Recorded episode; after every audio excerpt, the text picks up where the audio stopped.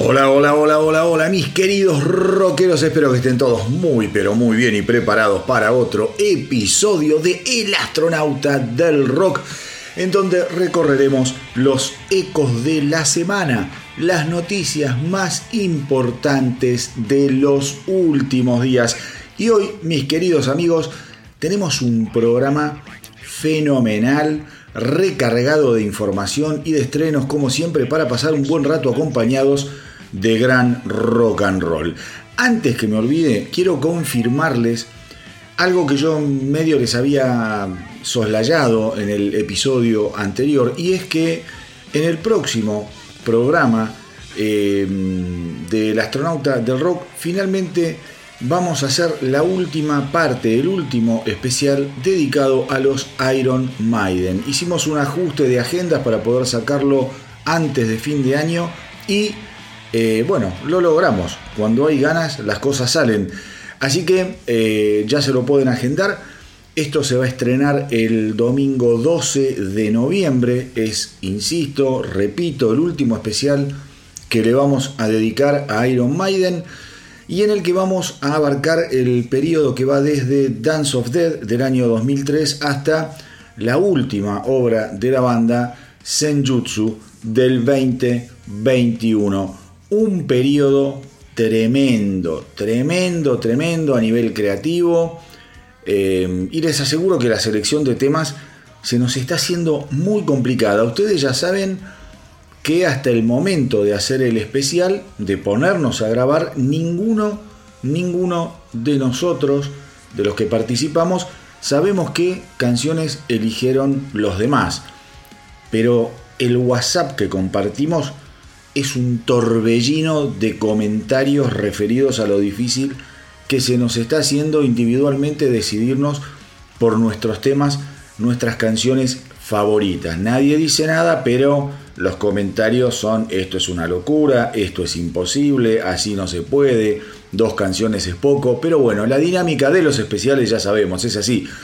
Hay que sufrir, hay que sufrir un poquito, hay que elegir con eh, una varita mágica, tratando de que los dos temas que elige cada uno de nosotros no esté repetido en alguna de la selección de los compañeros con los que hago los especiales. A veces sale, a veces no sale, hay discos que se disfrutan más, hay discos que no se disfrutan tanto musicalmente, lo que sí, lo que sí, ustedes ya sabrán, siempre los especiales del astronauta del rock dedicado a bandas son muy nutridos a nivel información. Y quizá no pasamos de algún disco muchas canciones porque empieza a haber coincidencias y vamos matándonos de esa manera, no hay reemplazos. Pero lo interesante es poder contarles las historias, las anécdotas que hay detrás de cada uno de los álbumes y que también aquellos que quizá no conocen tal o cual disco en profundidad se sientan motivados eh, y con ganas de investigar musicalmente eh, por su lado. Como siempre digo, hoy en día tenemos la música al alcance de la mano en nuestros teléfonos, no es tan difícil, pero agenden 12 de noviembre, último especial de Iron Maiden.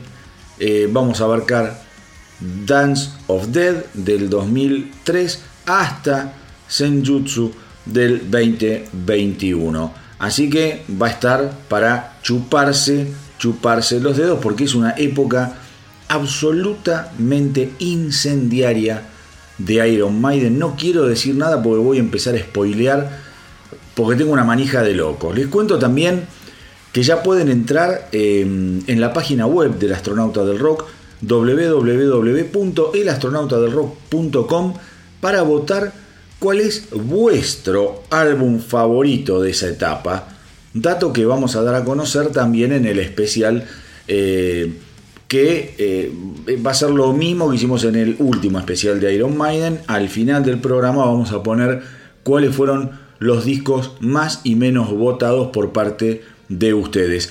Y como si esto fuera poco, sepan que están todos invitados a participar del sorteo por una remera de Iron Maiden de diseño exclusivo de los amigos genios totales de remeras Lo malo no ayuda. Traten de seguirlos en Instagram porque tienen unos diseños buenísimos, muy pero muy interesante lo que hacen y ya eh, para el segundo especial de Maiden que hicimos hace poquito, ya tuvimos un sorteo de una remera eh, que fue espectacular y ahora ya está mm, disponible en el Instagram del astronauta del rock el nuevo sorteo por otra remera de Iron Maiden. Está buenísimo, pueden meterse en el, en el Instagram y van a ver que el posteo del sorteo de esta remera de Lo Malo No Ayuda, de diseño exclusivo de Iron Maiden, está fijo. Lo buscan y no van a tener que estar recorriendo el Instagram del astronauta. Directamente está entre los primeros tres posteos, ahí van a encontrar eh, el posteo del sorteo por la remera de Iron Maiden. Así que están todos absolutamente invitados a participar. Eh, para cerrar el capítulo Maiden, creo que no me, no me olvido de nada. Métanse en la página web, insisto, voten cuál es su álbum favorito de esta etapa. Eh, porque realmente es una etapa brillante, a mi entender, es una etapa brillante. Hay muchísimo, muchísimo para escuchar y se hace difícil eh, seleccionar un álbum un álbum predilecto, pero traten de hacerlo porque es información que a nosotros nos viene bien y es una manera también de que ustedes participen de estos especiales que a la gente le gustan tanto, pero tanto, y que los piden y que dicen siempre ojalá que los puedan hacer más seguidos. La verdad es que nos gustaría hacer, en algún momento dijimos vamos a hacer un especial por mes, pero después empiezan problemas, como les decía yo, de agenda, porque todos laburamos, tenemos familias, entonces a veces ponernos de acuerdo es un poquito complicado. Hacemos lo mejor que podemos y lo bueno es que del otro lado lo disfrutan. Pero ya saben, 12 de noviembre, último especial de Iron Maiden, etapa 2003-2021 de Rechupete. Vamos ahora sí a empezar con la información del programa del día de hoy del astronauta del rock. Lo primero que tengo que contarles es que eh, Udo Dir Schneider, el hermoso Udo Dir Schneider, ese pequeño gran hombre del metal, que hoy lidera la banda Udo y que fue cantante de una época brillante, 70s, 80s, de Accept, esa época de gloria del heavy metal. Em, bueno, esta semana Udo Dir Schneider salió a dar la noticia mala, mm, lamentablemente, eh, sobre que la gira de, que tenían planeada hacer por Norteamérica está capotada. Era una gira bastante grande, de 22 fechas, que iba a comenzar justamente esta semana, el 3 de noviembre, esta semana que pasó. Eh, iba a comenzar en Nueva Jersey, iba a ser paradas en Houston, San Antonio, Dallas, Los Ángeles, San Francisco, San Diego, Columbus, Montreal y Toronto, entre otras ciudades. 22 fechas es una, una, gira bastante importante para una banda como, como la de Udo. Em, iba a terminar el 7 de diciembre en eh, Manchester, Massachusetts, pero anunció que la gira queda pospuesta. Eh, la van a hacer ahora dentro de los meses de septiembre y octubre del año 2024. Y esto se debe eh, más que nada por problemas de logística, de carga, de alquiler de equipos, que imposibilitan que Udo realice los espectáculos según lo programado. Eso dice el comunicado. Actualmente estamos trabajando en un nuevo conjunto de fechas para el 2024 y anunciaremos el nuevo calendario lo antes posible y obviamente, obviamente informan que todas las entradas que ya se hayan vendido seguirán siendo válidas para los respectivos espectáculos reprogramados y supongo que aquellos que no puedan ir van a tener el reembolso. Una pena, sepamos que mm, Udo estaba con un disco muy bueno bajo el brazo, muy caliente, que se llama Touchdown, que salió este año y que es súper recomendable. Yo hablé mucho de ese álbum acá en El astronauta del rock, álbum en el cual lo acompaña el bajista y miembro original de Accept, eh, Peter Valtes, que se fue no en muy buenos términos de, de Accept eh, hace un par de años y que bueno, se juntó ahora con Udo, que andaba buscando bajista porque el bajista de su banda estaba con unos problemas de, salud bastante importantes. Y Peter Valdés, bueno, participa justamente de Touchdown, un disco absolutamente brillante, inesperadamente brillante eh, en el sentido de que se lo siente muy renovado, muy energizado. Yo lo dije en el momento en que, hice la, que la crítica, el comentario del álbum. Yo creo que volver a trabajar con un camarada como Peter Valtes le puso un condimento súper pero súper importante a Touchdown. Así que mis queridos rockeros, yo sé que el podcast se escucha mucho en los Estados Unidos, se escucha mucho en Canadá. Sepan los fans de Udo que eh, más allá de, que esta gira está suspendida, el año que viene lo más probable es que Udo los esté visitando. Sucede, mis queridos rockeros, que estos problemas de logística después de la pandemia han sido cada vez más importantes, más crecientes, los costos han aumentado. Digo, no es tan fácil hacer una gira y organizar una gira como lo era antes. Más que nada también para bandas, digamos, de un nivel medio como es la banda de Udo Dirk Schneider, Udo. Les cuento, les cuento también sobre otro legendario músico, Glenn Hughes, eh, que estuvo también dando declaraciones esta semana respecto de lo que es la continuación, eh, su próximo álbum, la continuación de aquel álbum solista brillante del 2016 que se llamó Resonate. Eh, Glenn Hughes dijo que ya está preparándose para ir al estudio en el 2024. Supone que en algún momento del verano boreal estará comenzando a grabar. Hoy en día ya está preparando eh, las canciones y supone que en los próximos meses ya va a tener un puñado de canciones bastante, bastante armadas y terminadas. Hoy en día está trabajando, tiene algunas ideas eh, que va plasmando en distintos demos pero dice, la verdad, el año que viene muy probable que esté en el estudio para eh, grabar el sucesor de Resonate, que él insiste, eh, hoy en día cuando tiene que hablar de Resonate, mm, siente que el álbum todavía está vigente, es un álbum que a él le gusta mucho, él asegura que es uno de los álbumes favoritos de toda su carrera como solista, al menos, y que mm, lo pone muy contento porque a lo largo, a lo largo del mundo, los fanáticos eh, son muy, pero muy, eh, ¿cómo les podría decir?, receptivos en cuanto a lo que es Resonate. Fueron muy receptivos y es un álbum que festeja mucho la fanaticada. Pensemos que Glenn Hughes es un tipo que no para, no para eh, de trabajar, no para de grabar.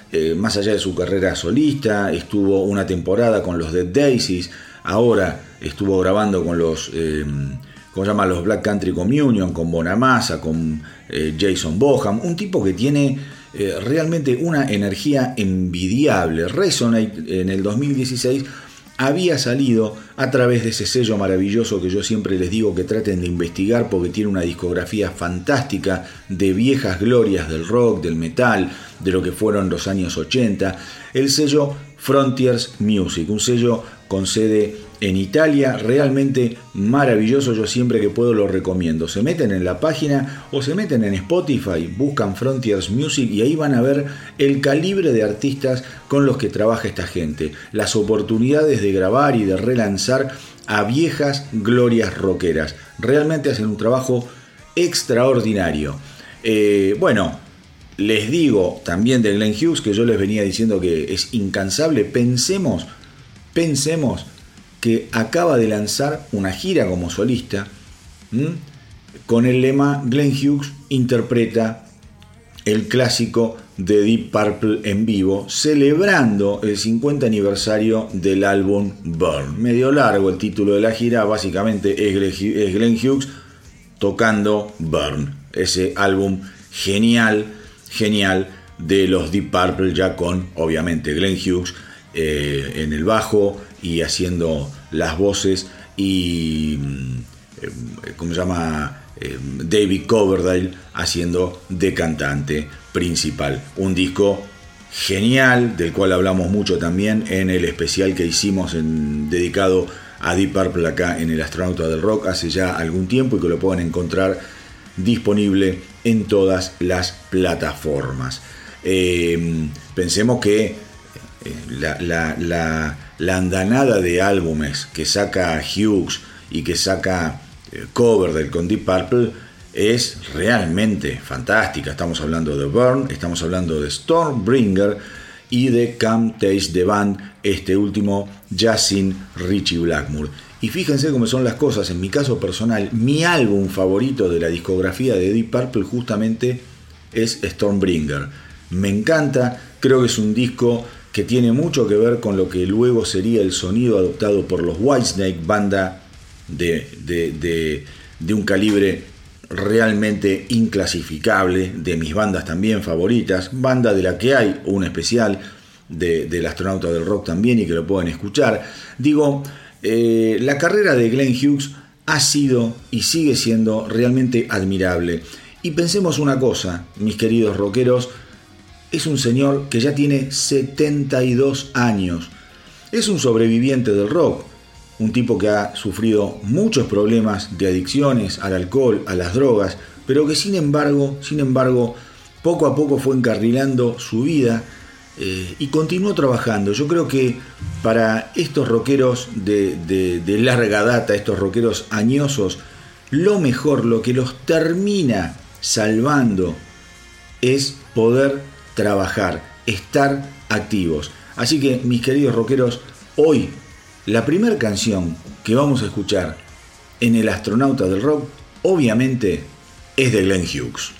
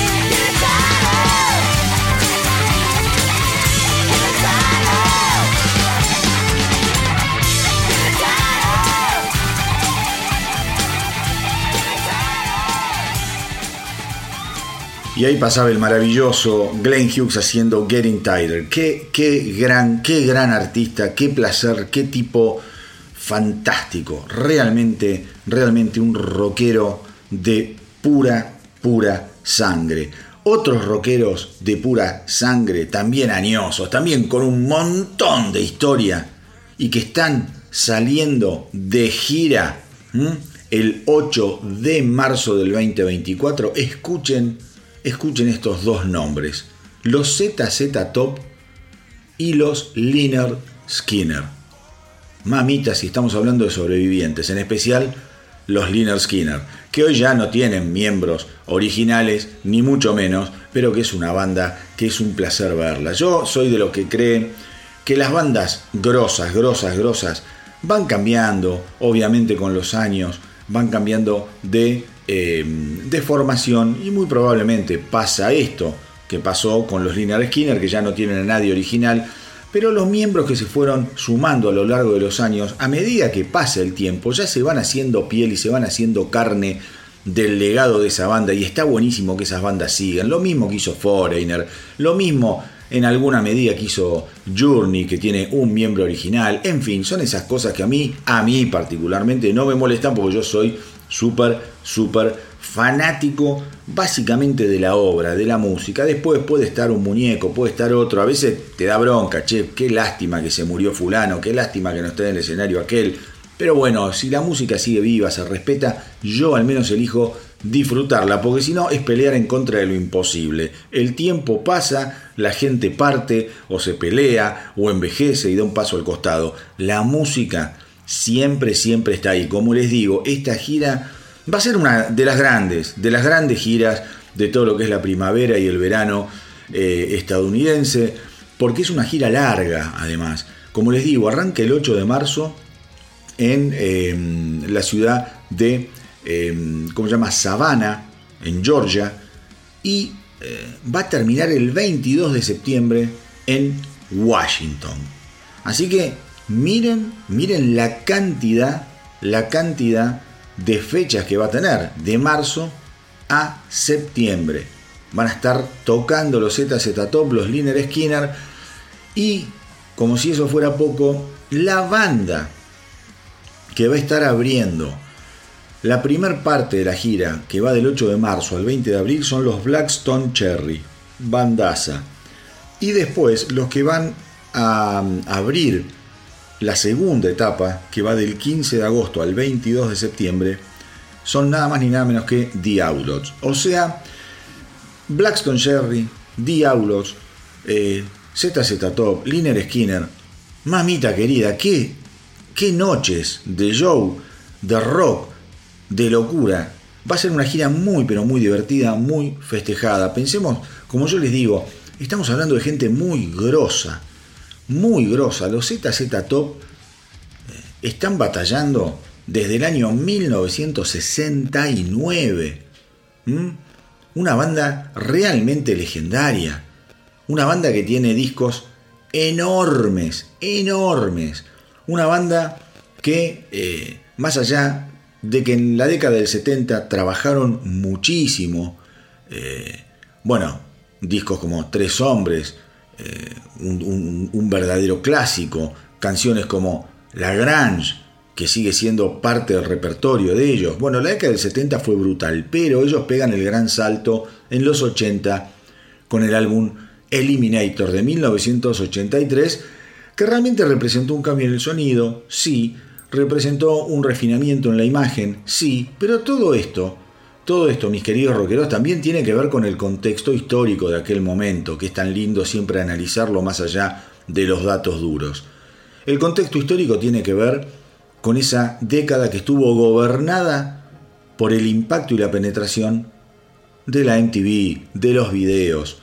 Entonces los Z-Top tuvieron que ayornarse y lo hicieron muy bien, muy, muy bien eh, y comenzó esa transformación justamente con eh, el disco Eliminator, un álbum tremendo, tremendo, tremendo. Fue uno de los primeros álbumes que logró la certificación de diamante, que es mucho más que la certificación de oro y de platino, porque refleja ventas que superan los 10 millones de unidades. Hay que vender 10 millones de, discos. Hoy no lo vende nadie, ¿eh? Hoy no lo vende nadie. Los regalás y no los agarra la gente. Vos ponés regalado 10 millones de CDs y la gente pasa y no los agarra. Eh, porque ya fue todo lo que es el formato físico, más allá de que obviamente ahora hay una cosa vintage con los LP y qué sé yo, pero no pasa nada, no mueve el amperímetro. Antes los tipos sacaban un álbum y vendían 2, 3, 5 palos. Estos tipos vendieron 10 millones de Eliminator nada más. ¿Y qué podemos decir de Liner Skinner? ¿Qué podemos decir de Liner Skinner? También están festejando básicamente todo lo que es la edición de su primer álbum que cumple ya 50 años. ¿eh? Aquel, aquel álbum que eh, se llamaba Liner Skinner y que decía eh, pronúnciese y te ponían cómo había que pronunciarlo. Un, clásico, un clásico de, de, la banda que también, inmortal, un conjunto que ya les digo, sufrió muchísimas bajas, muchísimas bajas. El, el, último que murió, que yo estuve hablando bastante, fue el guitarrista Gary Rossington, que, estaba muy, muy enfermito, aparecía cada tanto en los shows últimamente, pero bueno, eh, ¿qué le vamos a hacer? Así son las cosas. Los Liner Skinner igualmente ahora comandados por el hermano de Ronnie Van Sant, Johnny Van Sant, eh, salen a la carga, salen a la ruta acompañando a los Z, Z Top, una gran gira que arranca el 8 de marzo del 2024. Vamos a hablar ahora de uno de los estrenos más importantes que se produjeron en esta semana. Estoy hablando de el regreso de los Bad Wolves con su tercer álbum. Han editado Die About It, que es el segundo álbum con el vocalista Daniel Laskewitz, que este fue ex miembro de, eh, de Acacia Strain. Acuérdense que se había unido a la banda después de que los Bad Wolves eh, tuvieron una separación bastante, bastante eh, áspera con el vocalista mm, original de la banda, Tommy Bext. Había tenido unas palabras altisonantes que no habían caído bien en una época en donde mucho no se puede hablar y en donde enseguida eh, te caen con mucha fuerza. Bueno, Tommy Bext dijo cosas que no tenía que decir. Los Bad Wolves le dijeron, hasta acá llegaste, bienvenido Daniel Laskewitz, que justamente graba su segundo álbum ahora con la banda, Die About It. La verdad, es un álbum eh, en donde yo lo siento muy pero muy cómodos a los Bad Wolves. Una banda que a mí me gusta, me gusta bastante. Yo creo que es una banda interesante en el sentido de que más allá de que tiene canciones que son una bomba atómica, una bomba atómica, pesadísimas, cuasi guturales por momentos, los tipos también se permiten incursionar en otros estilos, en otras vertientes que son más delicadas, que por momentos utilizan mucho las máquinas, donde vos podés encontrar también algún tipo de, eh, de, coqueteo con el, con el rap, con algún tipo de flow más moderno. ¿eh? La verdad, la verdad que tiene canciones maravillosas. Acá ya escuchamos un par de canciones. Yo recuerdo haber pasado acá en el Astronauta del Rock uno de los simples fabuloso, Legends Never Die, una canción durísima, directa, que realmente eh, parece más lo que tenía que ver con el disco anterior de los Bad Wolves. Yo creo que los Bad Wolves con eh, Die About It, finalmente, finalmente comienzan, comienzan a tejer una nueva historia. Yo creo que el primer disco con eh, Laskiewicz venía todavía como muy influenciado por lo que habían hecho con Baxter y ahora, ahora poco a poco la banda está más madura y yo creo que están evolucionando favorablemente. La verdad es un disco que no se lo tienen que perder, como les digo, van a encontrar cosas bien duras, van a encontrar cosas un poco más suaves, ambientales, van a encontrar mucho, mucho eh, influjo de la electrónica y también esos coqueteos que yo les digo con el flow, con el rap, un disco sumamente, sumamente interesante.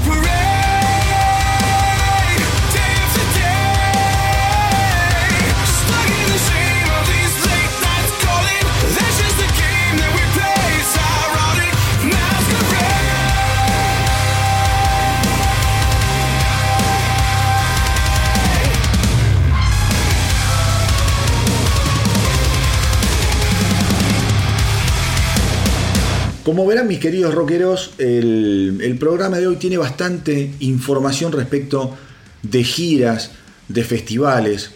Ya les estuve hablando, lamentablemente Udo no puede salir de gira, pero sí pueden salir los Z-Top con los Liner Skinner y otros, otros que ya confirmaron eh, algo importante que es eh, encabezar el Summer Fest del próximo año que se va a festejar en Milwaukee, Wisconsin son los Motley Crue. Los Motley Crue esta semana lo confirmaron, van a estar tocando el viernes 21 de junio del 2024. ¿Mm? El Summerfest 2024 se va a llevar adelante del 20 al 22 de junio, del 27 al 29 de junio y del 4 al 6 de julio. ¿Mm? Es un festival que tiene distintas fechas. No es que se hace todo corrido. Y además es un festival que presenta, yo todavía no tengo el line-up eh, confirmado, pero es un festival que presenta una cantidad de bandas, pero que te abarrotas, te abarrotas de rock. La verdad, la verdad que eh, muy bien por Motley Crue, muy bien por Motley Crue, una banda renovada también, reenergizada. Recordemos que eh, John Five, ese excelente guitarrista que ha tocado con Marilyn Manson, por ejemplo, eh, ha reemplazado a Mick Mars y eso le dio un toque, eh, digamos, de entusiasmo, no solo a los fans, sino que también le dio un toque de entusiasmo a nivel interno, creo yo. A nivel interno, la banda ha recibido muy, pero muy bien, muy bien a John Five. Los fans también, más allá de que hay algunos fans, como siempre, que están todavía dando vueltas con que cómo van a echarlo a Mick Mars, cómo a Mick... Sepamos que Mick Mars, con todo el aporte que tuvo a Motley Crue, Dios lo tenga en la gloria, porque realmente fue un miembro fundamental de la banda, no le estaba pasando bien, no le estaba pasando bien físicamente.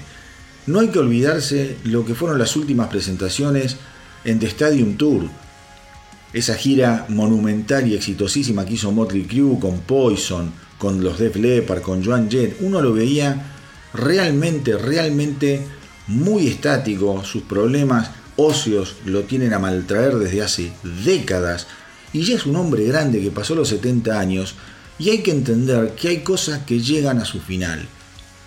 John Five es un tipo joven, le da, le da mucha más movilidad a todo lo que es eh, la escena de Motley Crue, una banda que pensemos también lo tiene a un Vince Neil muy excedido de peso, que no es eh, un, atleta en el escenario. Entonces, eh, la banda estaba muy, muy descansando a nivel imagen en lo que podía dar Nicky Six. Bueno, a Nicky Six ahora se le juntó su gran amigo John Five en el escenario y hacen de las suyas y se nota, se nota eh, esa vitalidad, como les digo yo, ese espíritu renovado. Creo que le viene muy pero muy bien a la banda. Sepamos también que ya grabaron algunas canciones con el productor Bob Rock. Eh, ellos habían eh, grabado una canción llamada Dogs of War. y también hicieron una versión de los Beastie Boys, Fight for Your Right. vamos a ver, vamos a ver cuándo, cuándo sale todo lo, nuevo que han grabado con, John Five.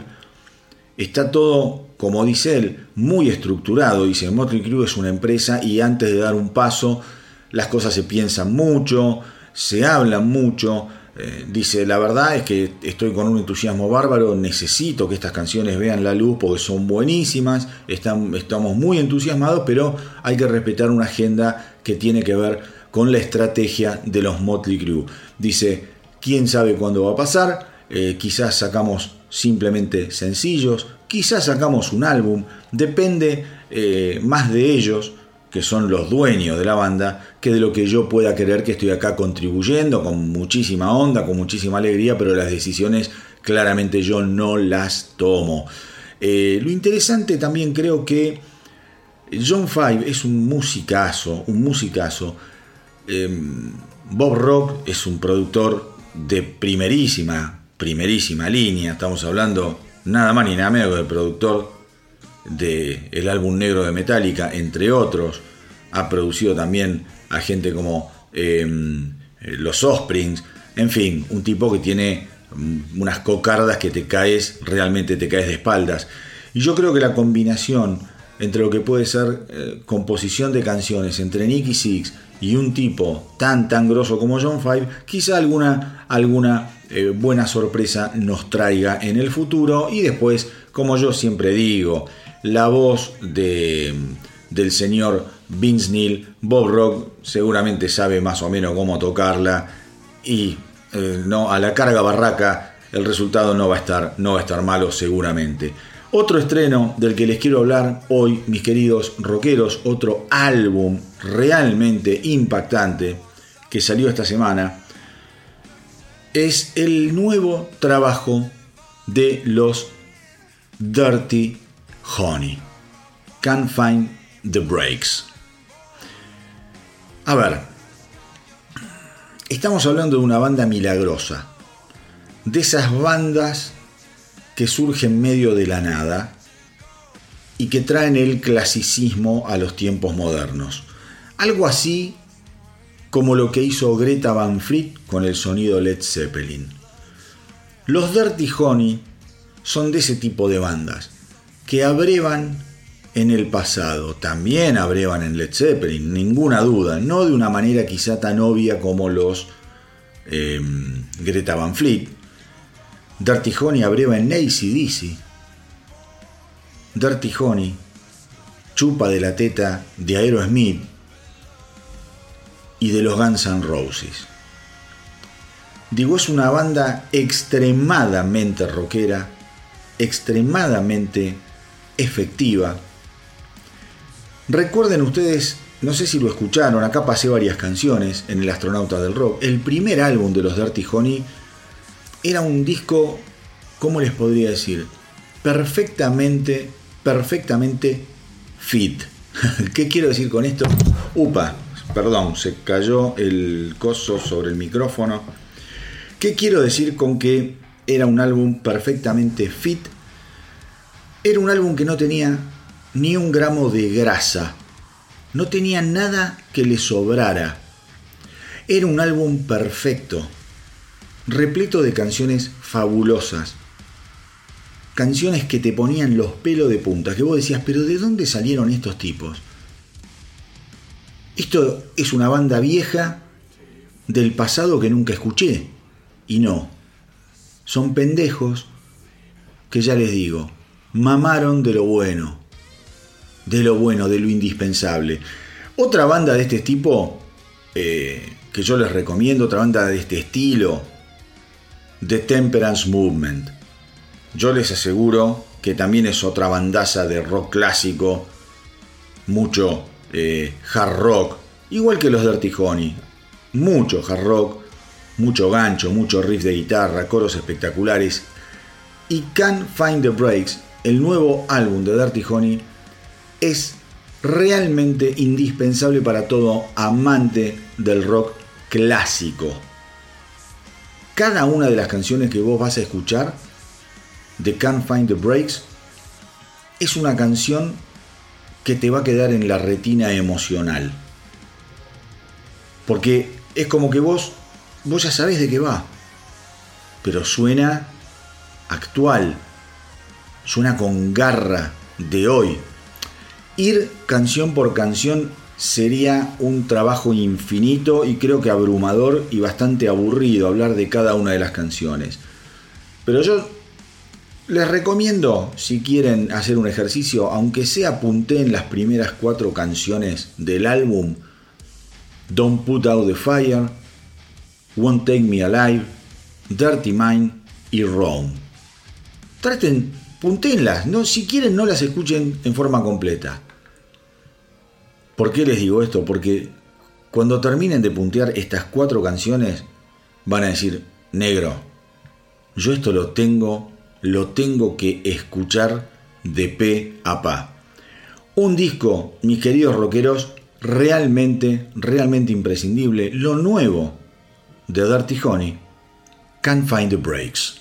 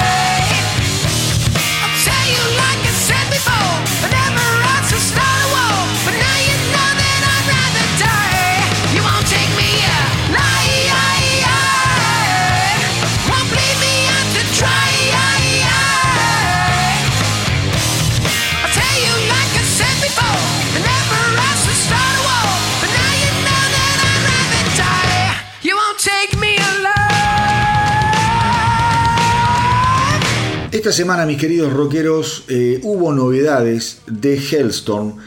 Estuvo hablando, dando declaraciones el bajista de la banda, Josh Smith, que aseguró que ya están trabajando en lo que van a ser las canciones del próximo álbum de estudio. Dijo además que están trabajando, esto es una gran noticia, con el productor Dave Cobb. Dave Cobb, para que se den una idea, es el productor del último disco que Sammy Hagar grabó con su banda The Circle. Un disco fabuloso del, creo que del 2021, realmente genial. A mí fue un disco que me gustó muchísimo, Crazy Times. Un disco en, el que hay algunas quizá decisiones de producción medio extrañas, como por ejemplo eh, el productor Dave Cobb no le dejó a, a Sammy Hagar tocar la guitarra, pero lo que saca de Hagar a nivel cantante es apabullante. Igualmente, a ver, no vamos a descubrir nada diciendo que Sammy Hagar es uno de los grandes cantantes. Como yo siempre digo, hay que leer la biografía de Ted Templeman, productor de Van Halen, productor de Sammy Hagar solista. El tipo dice, yo trabajé con cantantes, pero de, de todos lados, de todas las bandas, de todos los estilos. El mejor cantante con el que trabajé yo, dice Ted Templeman, es el señor Sammy Hagar. Pues bien, los Hailstorm están trabajando con Dave Cobb, el productor que, como les digo, trabajó con The Circle, la banda de Sammy Hagar en su último disco, trabajó con Slash, con Greta Van Fleet, que eh, recién los mencionaba, y con los Rival Sons. Un tipo que tiene también, tiene muchísimos, pero muchísimos eh, artistas bajo el ala, ganador de Grammys, en fin, un tipo muy, pero muy grosso. Lo que estuvo contando Josh Smith es que fueron a la casa justamente de Dave Cobb y que la banda junto con el productor estuvieron conviviendo aproximadamente tres semanas eh, y que fue como un viaje creativo súper intenso. Porque dice, componíamos, íbamos tejiendo quizá algunos arreglos, pensando las canciones y a decir verdad, lo que salió es música innegablemente eh, que suena a Hellstone. Dice Dave logró captar la esencia de la banda a la perfección en esas semanas con las que estuvimos trabajando con él. Y dice Josh Smith, estoy seguro que este álbum va a traer muchos, muchos temas que van a ser nuevos favoritos de los fans. Así que mis queridos rockeros, preparémonos, preparémonos, pensemos que eh, Hellstorm es una banda que viene con muchísima, muchísima manija, muchísimo éxito, muchísima repercusión. Su último álbum del 2022, eh, Back from the Dead, fue un hito en la carrera de Hellstorm a nivel eh, éxito, a nivel críticas, con lo cual va a ser un verdadero, un verdadero desafío grabar, grabar el, próximo álbum para que esté al menos a la misma altura que eh, Back from the Dead. Buenas noticias, vamos a ver, quizá en el 2024 ya podemos conocer algún simple de Hellstone y quizá, ¿por qué no? Ya llegando a fin de año, soñemos, Hellstone nos va a dar un nuevo, un nuevo álbum.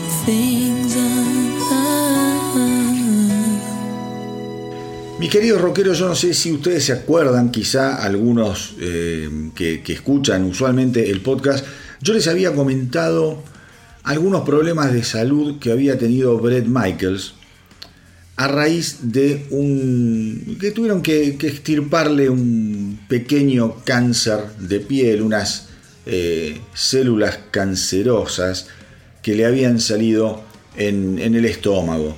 Le hicieron una biopsia, resultó que eran cancerosas y eh, bueno, nada, se las extirparon. Esta semana, por suerte, Brett Michael salió a decir que estaba todo bien, que los controles le están dando perfecto. Y él dice algo que es interesante. Él dice, cuando murió Jimmy Buffett, Jimmy Buffett, para aquellos que no lo saben, también lo conté acá, un músico muy querido, muy querido en los Estados Unidos, con una base de fans gigantesca, murió de cáncer de piel este año. Y justamente Brett Michaels cuenta que a raíz de la muerte de Jimmy Buffett, de Jimmy Buffett él eh, decidió, decidió ir a ver al médico, porque dice, yo también soy un tipo que vive mucho al aire libre, me gusta el sol, cuando salgo de gira termino muchas veces en cuero con alguna musculosa, entonces el sol le pega a mi piel. Entonces dice, lo fui a ver al médico y ahí, y ahí fue que se descubrió que yo tenía un, eh, un cáncer de piel. Dice, eh, la verdad que lo, fue un impacto la noticia, terminó dentro de todo siendo algo bueno, hicimos la biopsia y hoy en día eh, cuando sigo haciéndome los controles, los resultados realmente fue, eh, fueron hasta ahora auspiciosos. Pero es importante esto, mis queridos rockeros, como eh, una, un, hecho ajeno lo llevó a Brett Michaels a tomar una decisión que no te digo que quizá le salvó la vida, porque estaría exagerando, pero sí podría haberse transformado en algo mucho más grave porque lo agarraron, lo agarraron bien a tiempo. Brett Michaels también, un tipo, eh, digo, con una onda gigantesca, eh, muy, pero muy laburador, muy querido, muy querido, siempre, siempre trabajando. La verdad que es un tipo que a mí me cae muy, pero muy bien. Y presten atención, presten atención mis queridos rockeros a la canción que vamos a escuchar ahora, porque Brett Michaels son esos artistas que uno los conoce por Poison, pero el tipo tiene una obra solista también. Escuchen esta canción que voy a programar ahora, se llama All I Ever Needed. Está increíble, es una balada, es una balada, en donde comparte las voces. Con una cantante, la verdad no sé quién lo acompaña, si no se los diría, pero traten de escuchar porque es absolutamente conmovedora.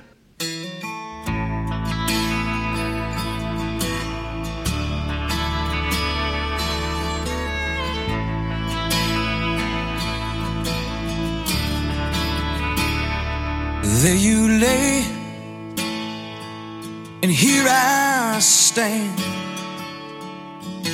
He knelt down on his knees and took her by the hand.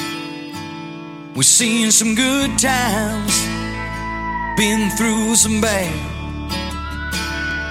But somewhere between the laughter and the tears, we sure had a lot of great years. I said, We didn't need fortune, didn't need fame, just a little shelter from the rain, your hand to hold on to. When times got tough, you pulled me through. We didn't need a castle made of stone, just you there as I grow old, your heart to hold on to. All I ever needed was you.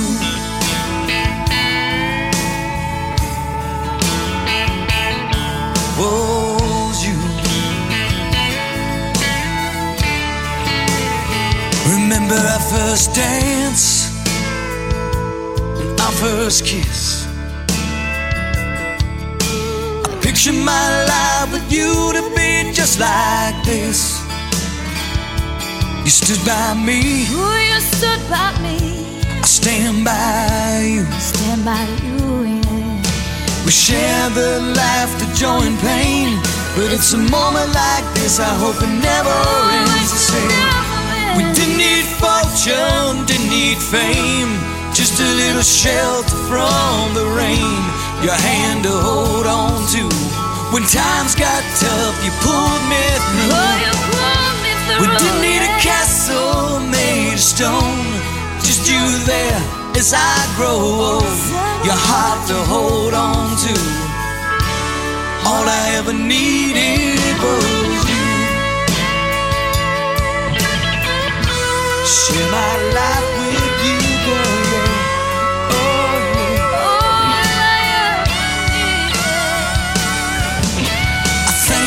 sharing your life with me. For giving me a reason to believe. yeah. Reasons to believe. for loving me for who I am. We didn't need fortune, didn't need fame, just a little shelter from the rain. Your hand to hold on to. When times got tough, you pulled me through. We didn't need a castle made of stone, just you there as I grow old. Your heart to hold on to. All I ever needed, all I ever needed was you. Yeah. You're all I ever needed. Mis queridos rockeros, eh, esta semana también estuvo hablando otro, otro rockero de esos que adoro, Rick Emmett. Rick Emmett, eh, de los Triumph, banda canadiense, trío canadiense, legendario, fundamentalmente de la década del 70 y gran parte de los 80, porque el tipo dice, eh, muchas veces nos han comparado con Rush. Y dice, a mí me asombra eso, porque es muy, muy difícil comparar a Triumph con la música de Rush.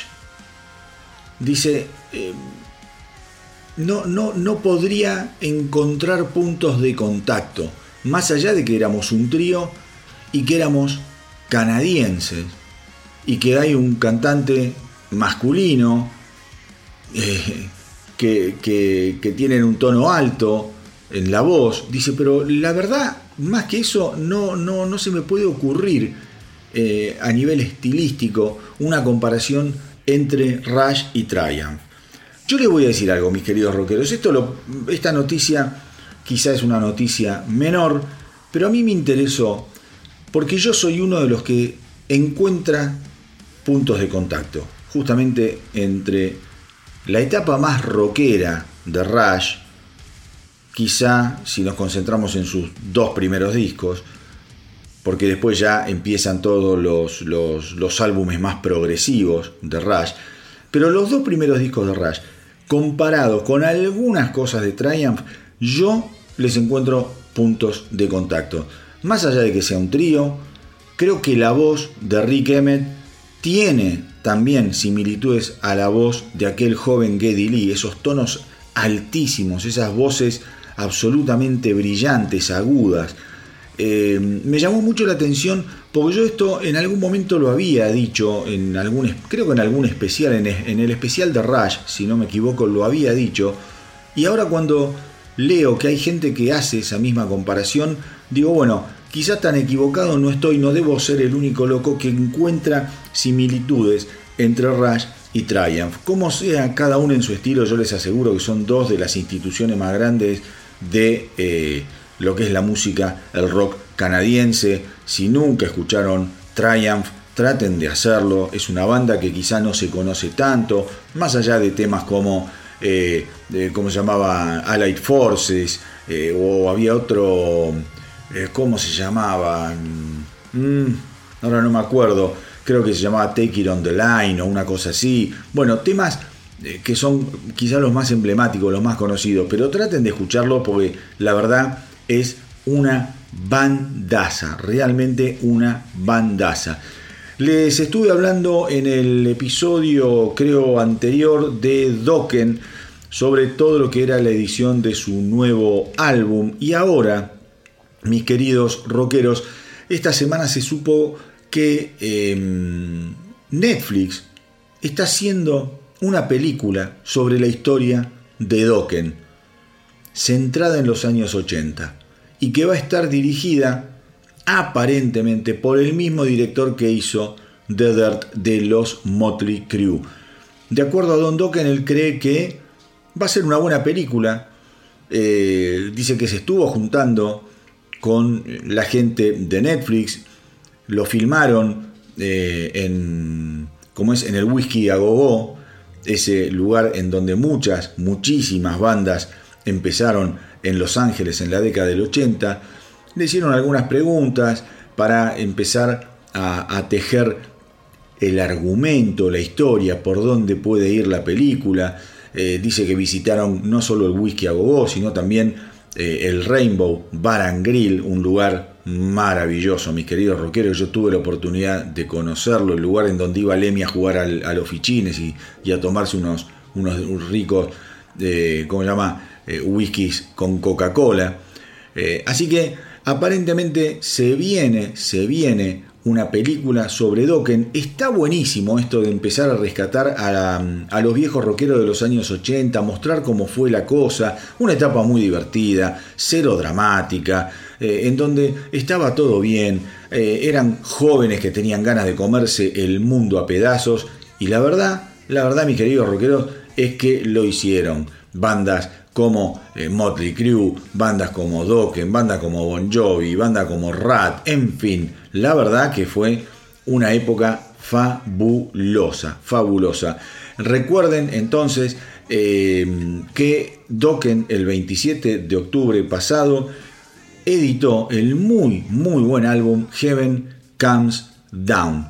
Un álbum espectacular a mi modesto entender pensando que Dokken también es un tipo que ya anda por los 70 años con muchísimos problemas de salud, pero pudo ser capaz de grabar un disco eh, realmente interesante, de acomodar muy bien la voz en esta etapa de su vida a la propuesta que tiene Dokken entre manos. De ese disco ahora vamos a escuchar un temazo que se llama Gypsy.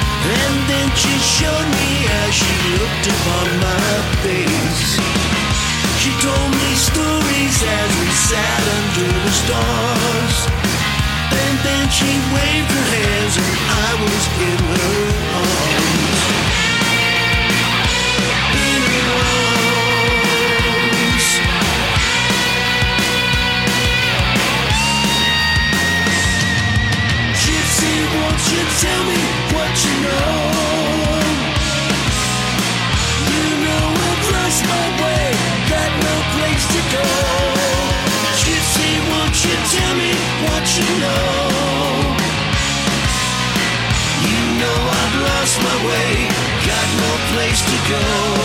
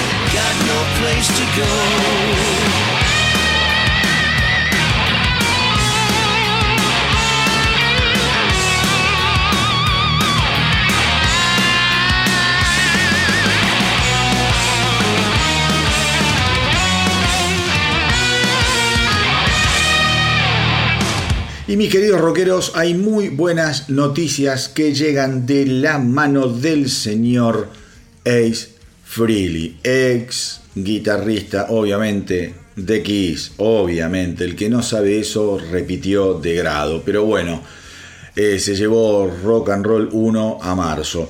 Les digo que la buena noticia es que finalmente anunció que terminó su nuevo álbum que se va a llamar 10.000 voltios y que tentativamente tiene prevista su edición para el mes de febrero del 2024. Enorme noticia. Contó además que gran parte de las canciones las co-escribió con Steve Brown, guitarrista de Trickster, a quien conoció a través de, eh, de, su pareja, Frisley.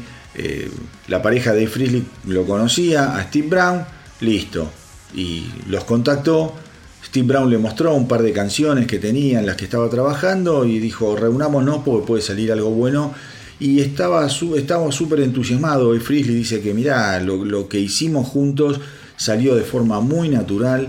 Creo que es el mejor puñado de canciones que he compuesto en largo tiempo y conocí a un compañero de trabajo espectacular. Así que mis queridos rockeros, febrero de 2024 es la fecha en la que va a salir 10.000 voltios, el nuevo álbum de Freely en el que además toca el baterista Anton Fig. Recordemos quién fue Anton Fig, el batero que reemplazó tras las sombras a Peter Criss en la época de Dynasty, de Dinastía, y que además es el baterista que tocó en el álbum solista de Ace Frehley, aquel álbum sorpresivamente exitoso que de los cuatro álbumes solistas que habían sacado los Kiss se convirtió en un verdadero éxito.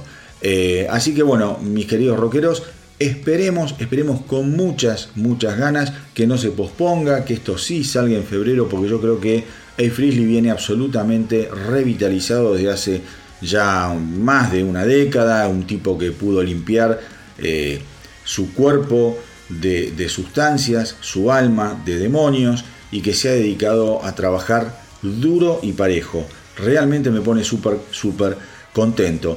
Otra cosa que me pone contento, mis queridos rockeros, eh, son las novedades que se están conociendo sobre los Green Day, que anunciaron esta semana que van a eh, encarar en el 2024 una gira, una gira eh, mundial, una gira mundial muy, pero muy grande, eh, en la que van a estar acompañados por distintas bandas según las fechas, pero ya se sabe que van a tocar junto a los Green Day, The Smashing Pumpkins, Rancid, eh, Nothing But Thieves. Así que bueno, la verdad importante. Además es importante porque los Green Day ya están a punto, a punto, a punto de em, dar a conocer y de editar su nuevo álbum que se va a llamar Saviors.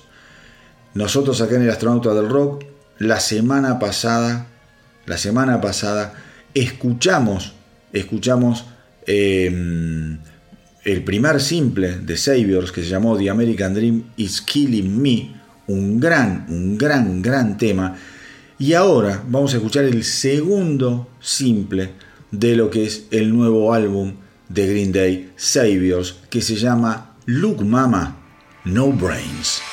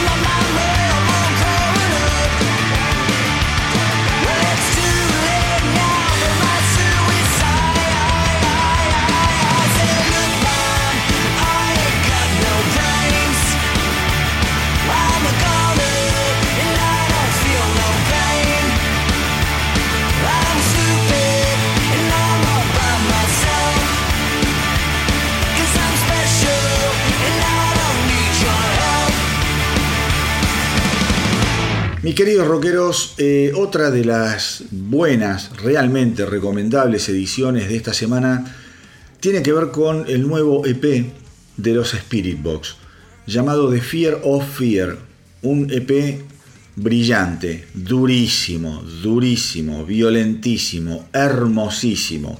El 3 de noviembre además, la banda estrenó un video musical para la canción Angel Eyes. Angel Eyes. La verdad, estamos hablando de eh, un- una de esas bandas que también debutó en el 2021, hace muy poquito. Fíjense cómo hay un montón, para todos esos giles que dicen que el rock está muerto. Hay un montón de bandas. Recién hablamos de los Dirty Honey, ahora estamos hablando de los Spirit Box. Eh, hay un montón de bandas. eh, Nos mencionamos a los Greta Van Fleet también, bandas nuevas. Hay un montón, un montón de artistas de rock que están haciendo cosas gigantes, súper, súper recomendables. El debut, no nos olvidemos, el debut de Spirit Box en el 2021, Eternal Blue, fue una sensación. Encabezó múltiples listas alrededor del mundo y los críticos, los críticos de rock, de heavy, de rock pesado, muchos, muchos críticos alrededor del mundo lo pusieron como el mejor lanzamiento del 2021 en materia de rock fuerte. En materia de rock fuerte. La verdad, traten de escuchar el EP nuevo de Spirit Box, The Fear of Fear. Tiene canciones increíbles: The Boy, Jaded, Celardor, bueno, Angel Eyes, que la vamos a escuchar ahora. Eh, no se puede perder, no se pueden perder este álbum. Eh, obviamente, a raíz del éxito que tuvo el debut de los Spirit Box, estos tipos han tocado eh, por Europa, por América del Norte, eh, han encabezado ya giras por los Estados Unidos con entradas agotadas. Han tocado en Inglaterra también como cabeza de cartel y acaban de terminar una gira con Shinedown y Papa Roach, dos bandas grosísimas, te gusten o no, Shinedown y Papa Roach, dos de las bandas más vendedoras de los últimos 20 años. Así que mis queridos rockeros, se los recomiendo The Fear of Fear, el nuevo álbum, el nuevo EP en realidad, de Spirit Box.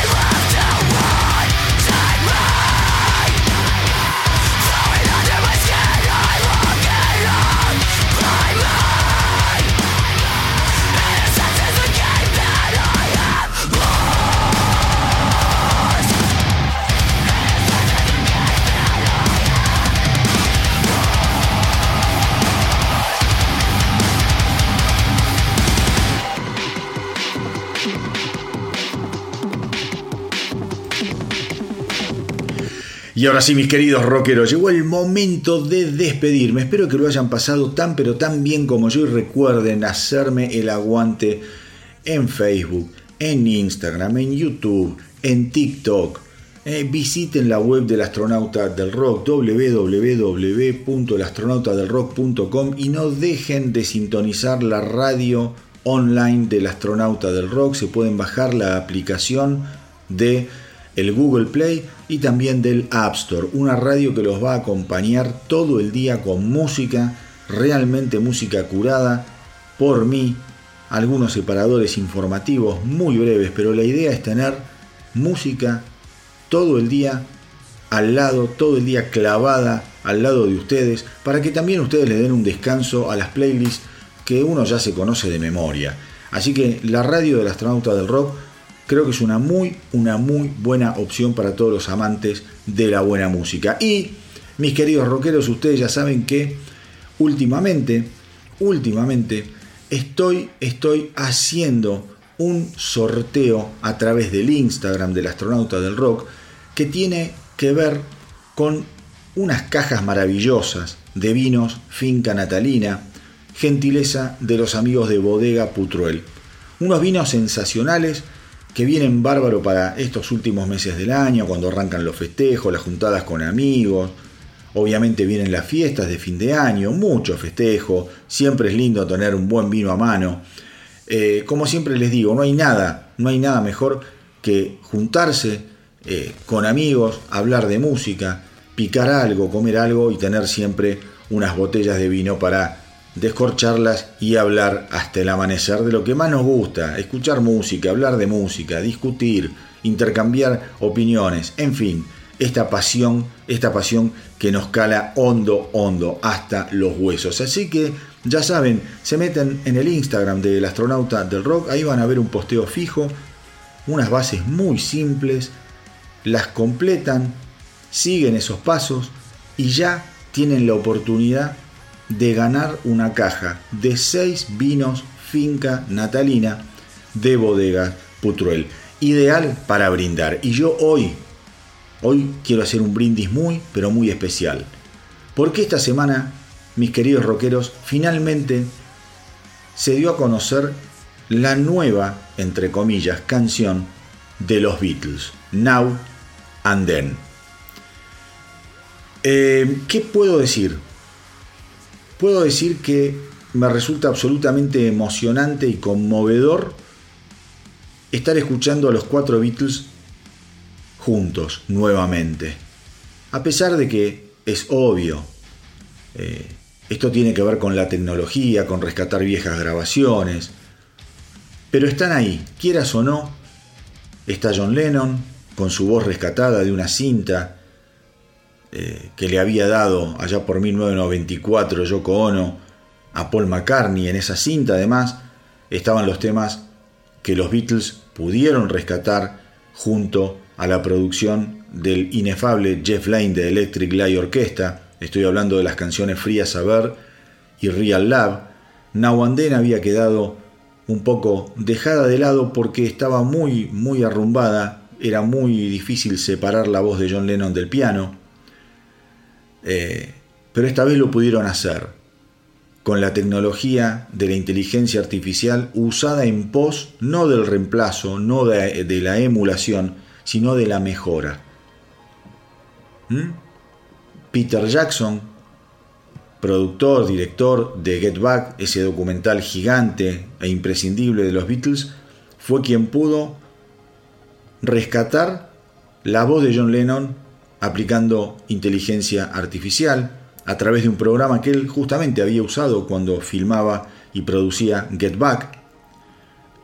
Más que cuando filmaba, cuando la producía, porque Get Back no, son filmaciones de Peter Jackson, sino que eh, son viejas filmaciones. Entonces, utilizando la tecnología de la inteligencia artificial, él pudo rescatar y mejorar mucho el sonido de todo lo que se ve y escucha en Get Back le propone a Paul McCartney hacer eso con Now and Then, y acá lo tenemos, a John Lennon, lo tenemos a George Harrison, de quien se, escucha una guitarra que él grabó sobre aquel primer intento de 1995. Eh, Paul McCartney toca el bajo y Ringo Starr toca la batería. La verdad que es emocionante. La canción te puede gustar o no. Les digo que me pasa a mí. Cada vez que la escucho, me gusta más. Cada vez que le escucho me gusta más. No dejemos de lado una realidad. Se trata de demos de John Lennon.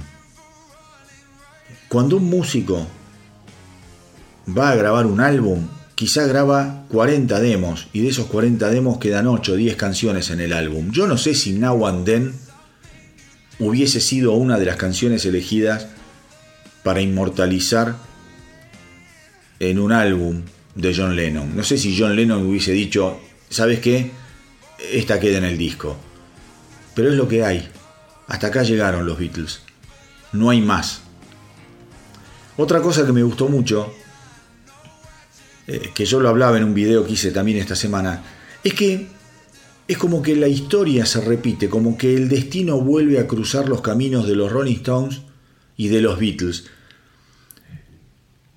Los Beatles y los Rolling Stones, a diferencia de lo que muchos creen, nunca estuvieron enemistades profundas. Competían, sí, pero eran muy buenos amigos y se solían llamar por teléfono cuando alguna de las dos bandas estaba por editar un simple o un álbum para consultarse. Che, ¿cuándo vas a editar vos tu disco? Tal fecha. Bueno, así yo lo edito después o lo edito antes para que no salgan los dos juntos y los dos podamos vender bien, para no fagocitarnos. Fíjense que hace dos semanas se conoció el nuevo álbum de los Rolling Stones. Y ahora tenemos la última canción de los Beatles, Now and Then. Otra vez el destino los puso ahí, uno al lado del otro. Las dos bandas más grandes de la historia. Ya gente grande. Otra vez, otra vez, a la par.